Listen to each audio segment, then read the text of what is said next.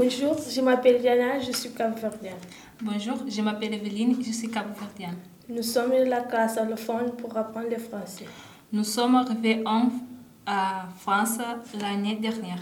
Aujourd'hui, nous allons faire la présentation de notre pays qui s'appelle Cap-Vert. Le Cap-Vert, c'est un pays qui se situe là sur la côte de l'Afrique. Le capital du Cap-Vert est Praia et on a parlé deux langues, le portugais et le créole.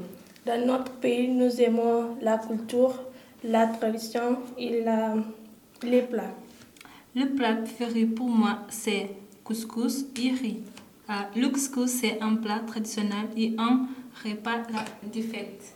La culture préférée pour les Capverdiens, c'est la littérature, la danse, la chanson et l'exposition d'art. Merci pour votre attention.